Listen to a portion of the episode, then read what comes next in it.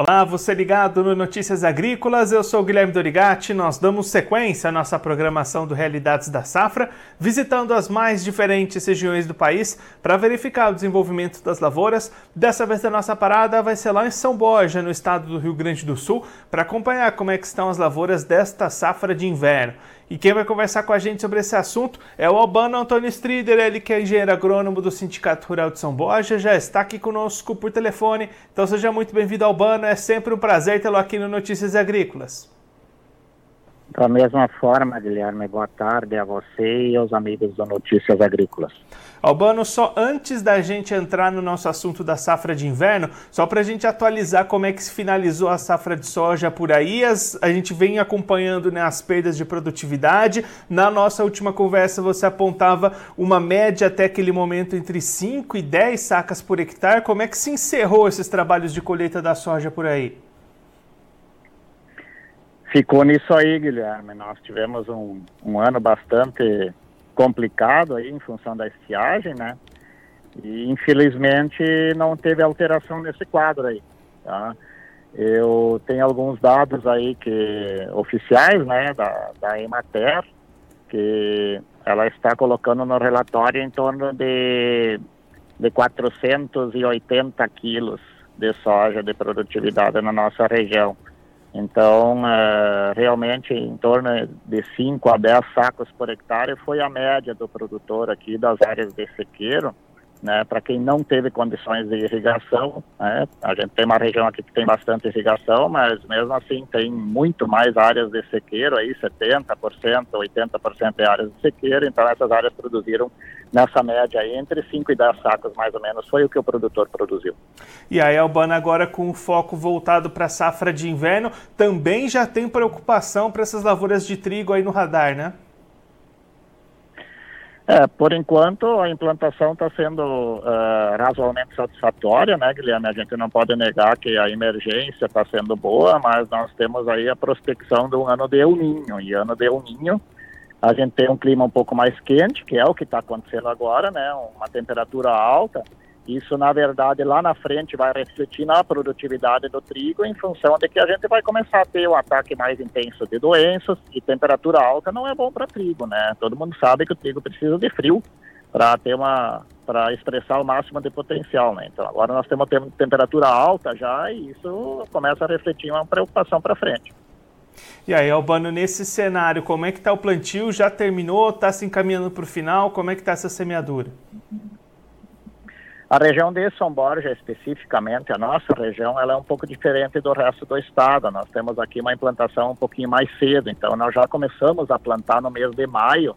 Até no início de maio, na verdade, o zonamento agroclimático é dia 21 de maio que começa o plantio, mas como o clima estava favorável ao plantio, muitos produtores se anteciparam e plantaram já no dia 10, 15 de maio já teve produtor plantando. Então agora nós estamos finalizando o plantio. Nós temos aí em torno de 10, 15% da área para ser plantada no máximo, né? E está indo para o final o plantio já aqui nessa região de São Borja.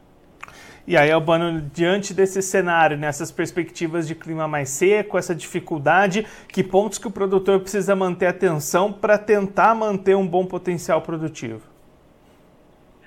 É, o que o professor, o que o produtor precisa manter em função de que o El Niño aqui para nós, ele representa na verdade um clima mais chuvoso e mais quente. Então, tendo essa perspectiva para frente, o produtor precisa estar muito bem preparado primeiro para a drenagem das áreas, né? Para a gente fazer uma boa drenagem, né? Para quem planta em áreas aqui da região um pouco mais úmidas, tem que ter uma boa drenagem e depois ter muita atenção às doenças e, a, e, a, e aos insetos, mais para metade do ciclo para o final do ciclo, porque quanto mais umidade, mais chuva, mais doenças. O produtor precisa ficar com muita atenção nesse fato, em função de que algumas variedades têm sérios problemas com doenças. Então, tem que tomar muito cuidado e fazer o controle delas muito bem feito e ficar muito atento para esse fator. E Albano, para a gente entender um pouquinho o calendário, quando é que deve ter colheita de trigo por aí? Olha, com esse início de plantio um pouquinho mais cedo, no metade de setembro em diante, dia 20 de setembro em diante, a gente já deve ter colheita de trigo aqui na região. Normal é nós colhemos trigo em outubro. Mas esse ano, em função da antecipação, um pouquinho de plantio, algumas variedades ainda dia 20 de setembro, 25 de setembro vão estar já na fase de colheita. Albano, muito obrigado pela sua participação, por ajudar a gente a entender um pouquinho melhor esse cenário das lavouras por aí. Se você quiser deixar mais algum recado ou destacar mais algum ponto para quem está acompanhando a gente, pode ficar à vontade. Não, tranquilo, Guilherme. A gente aqui está sempre à disposição. A hora que quiserem entrar em contato, a gente está às ordens aí para colaborar com Notícias Agrícolas. Um grande abraço. Mais uma vez, muito obrigado. A gente deixa aqui o convite para você voltar mais vezes. A gente seguir acompanhando o desenvolvimento dessas lavouras de trigo na região de São Borja. Um abraço, até a próxima. Ok. Esse, o Albano Antônio Strider, ele que é engenheiro agrônomo do Sindicato Rural de São Borja, no Rio Grande do Sul, conversa com a gente para mostrar como é que estão as lavouras de trigo desta safra de inverno que está se encaminhando para o final do plantio lá na região. Albano destacando que o plantio começou mais cedo esse ano, as condições de clima eram positivas, a implantação dessas áreas até este momento foi satisfatória, resta aí cerca de 10% das áreas para serem implantadas, mas as preocupações para frente para o restante do ciclo de desenvolvimento dessas áreas já preocupa os produtores. O Albano apontando que em anos de El Ninho, clima quente e chuvoso costuma aparecer lá na região e aí com isso resulta em mais dificuldades nas lavouras, mais doenças aparecendo, mais insetos. Aí o produtor precisa redobrar a sua atenção com a drenagem das áreas e também com as aplicações de defensivos contra doenças e insetos para ainda garantir um bom potencial produtivo para essas áreas de trigo que devem começar a ser colhidas por volta do dia 20 25 de setembro, lá na região de São Borja, no Rio Grande do Sul. E claro que a gente vai seguir acompanhando todo esse desenvolvimento lá na região.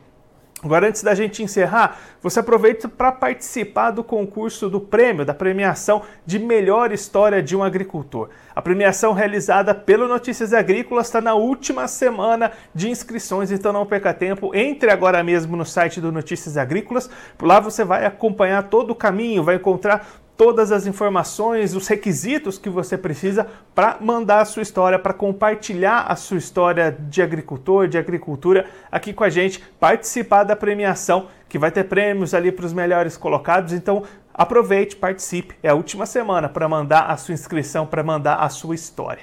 E esta premiação, a premiação da melhor história do agricultor, tem o patrocínio ouro da Singenta. Você conhece o Acessa Agro? Ela é a plataforma de benefícios da Singenta, onde você ganha pontos através da compra de produtos Singenta. São mais de 3 mil itens, então vá agora mesmo ao acessaagro.com.br e conheça. Se você é agro, acessa. Agora eu vou ficando por aqui, mas a nossa programação volta daqui a pouquinho. Então continue ligado no Notícias Agrícolas.